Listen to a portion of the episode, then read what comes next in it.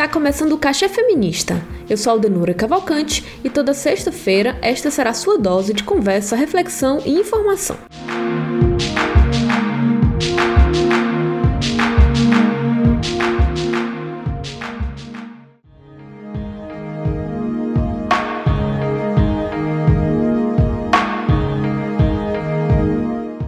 Comparação do cabelo do participante do BBB, João Luiz, com uma peruca que fazia parte de uma fantasia de um homem da pré-história segue repercutindo com intensidade, com quase uma semana após o caso ter acontecido dentro do reality show. A dor e o choro de um homem negro diante de uma violência sofrida foi televisionada para o Brasil inteiro ver, opinar, tecer teorias e até questionar se realmente aquilo foi violento ou se não foi apenas, abre aspas, uma cena, fecha aspas. O racismo sofrido em consequência do cabelo crespo, cacheado, é uma das principais violências praticadas com pessoas negras desde a infância. Cabelo bombril, cabelo sujo, cabelo de pichain, essas são algumas das expressões que muitos homens e mulheres negras já ouviram em suas vidas. Uma forma extremamente dolorosa de se referir a uma característica carregada de significados, como são os cabelos nas mais diversas culturas. No Cachê Feminista de hoje, queremos conversar sobre o cabelo como ato de resistência, bem como sobre sua relação com o racismo e saber também de que forma isso afeta o cotidiano de pessoas negras. Vem com a gente!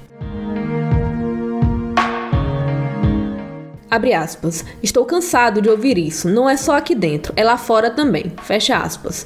Desabafou João. Desabafou João no programa BBB, após explicar em rede nacional por que a comparação feita pelo outro participante o afetou. Nós sabemos, João, o quanto é exaustivo explicar que nosso cabelo, seja ele crespo, cacheado ou trançado, não é um objeto exposto para ser tratado como exótico, fazer chacota ou achar que devemos deixar menos armados, pentear para baixo e adequar a uma estética branca para incomodar menos ou passar mais despercebido. Estamos cansados de nossas belas coroas servirem de instrumento para o racismo. Ao falar sobre essa temática, nosso integrante Joária Carneiro lembrou de uma situação que vivenciou dentro do ambiente de trabalho e que decidiu compartilhar conosco. Oi, gente, eu sou Joara, eu sou uma das integrantes aqui do Malamanhadas e eu quero deixar um pouco do meu, do meu relato de como eu já sofri por conta do meu cabelo. Isso já aconteceu várias vezes fora do âmbito do trabalho, né? Supermercado, até na minha própria casa, mas um dos motivos, assim, que eu fiquei mais triste foi quando isso aconteceu no meu trabalho. É, eu lembro que foi meu primeiro estágio, estagi, é, estagiário de jornalismo. Eu estagiava numa rádio e eu ia apresentar um, um, um programa ao vivo com algumas pessoas. E aí, um dos convidados que entrava, se não me engano, no terceiro bloco, não tinha chegado no início do programa. E aí ele ia chegar depois, mas não tinha problema porque o momento dele não tinha chegado ainda. E aí eu lembro que quando ele chegou, eu fui abrir a porta do estúdio pra ele entrar, né? E aí eu falei assim, eu abri a porta, ele entrou e eu falei, olha, a gente vai, pode subir, tipo, entrar e virar direita. Aí, e aí ele foi entrando, eu fui atrás, né? E aí eu fui para entrar na sala do estúdio, ele foi para fechar a porta na minha frente, né? Aí eu segurei a porta e falei que eu porque ele tava fechando a porta. Aí eu falei, foi, foi algo assim bem bem leve na hora, mas depois quando eu cheguei em casa eu fui pensar, né? Foi, ele foi para fechar a porta e eu tipo fui para abrir, porque eu fui tava atrás dele, né? Aí ele meio que perguntou pro Harry que eu tava tentando entrar. Eu falei, porque eu vou apresentar o programa. Ele, ah, é porque tu não tem cara de quem vai apresentar o programa com esse cabelo, sabe? E aí eu lembro que eu passei o resto da entrevista mal, quase não falei nada, enfim, foi bem ruim. Mas na hora eu não fiquei tão mal, sabe? Eu só fiquei mal depois. Quando eu cheguei em casa, eu fui refletir sobre, e aí eu vi o que tinha acontecido, sabe?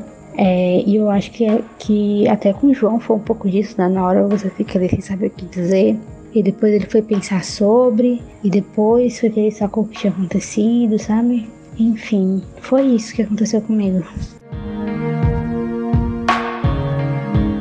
O cabelo é um traço da identidade negra que deve ser respeitado.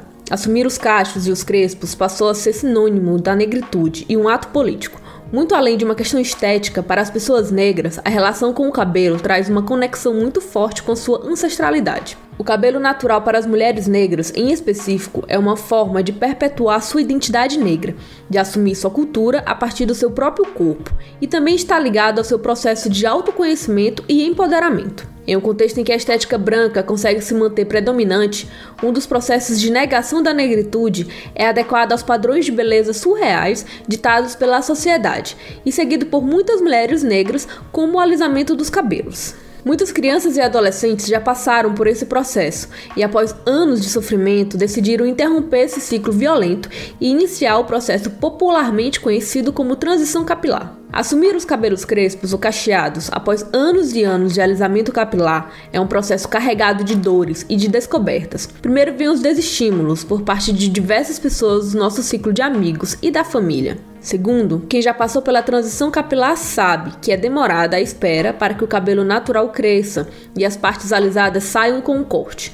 O racismo começa aí, com comentários desagradáveis sobre a indefinição do nosso cabelo que ainda não está com seus traços naturais. Apesar das dores, quando uma mulher negra passa pela transição capilar, ela inicia com ele um processo de reconhecimento de si. Essa fase marca um momento valioso dentro do seu caminho em entender-se enquanto um sujeito negro no mundo. É redescoberta, resistência e auto-amor. Tudo que também envolve tornar-se negro dentro da sociedade, rompendo preconceitos e construindo os caminhos para si. É libertação, é resistência e por isso merece respeito. No cachê dessa semana, queremos convidar você a conhecer um pouco mais sobre formas de desconstruir as práticas racistas que reproduzimos e reforçamos diariamente, muitas vezes sem nos darmos conta ou sem pensarmos criticamente sobre isso. Assim, estamos contribuindo para uma forma mais respeitosa de se estar no mundo e nos relacionarmos com outras pessoas que sejam de gênero, raça ou condição econômica diferente da nossa.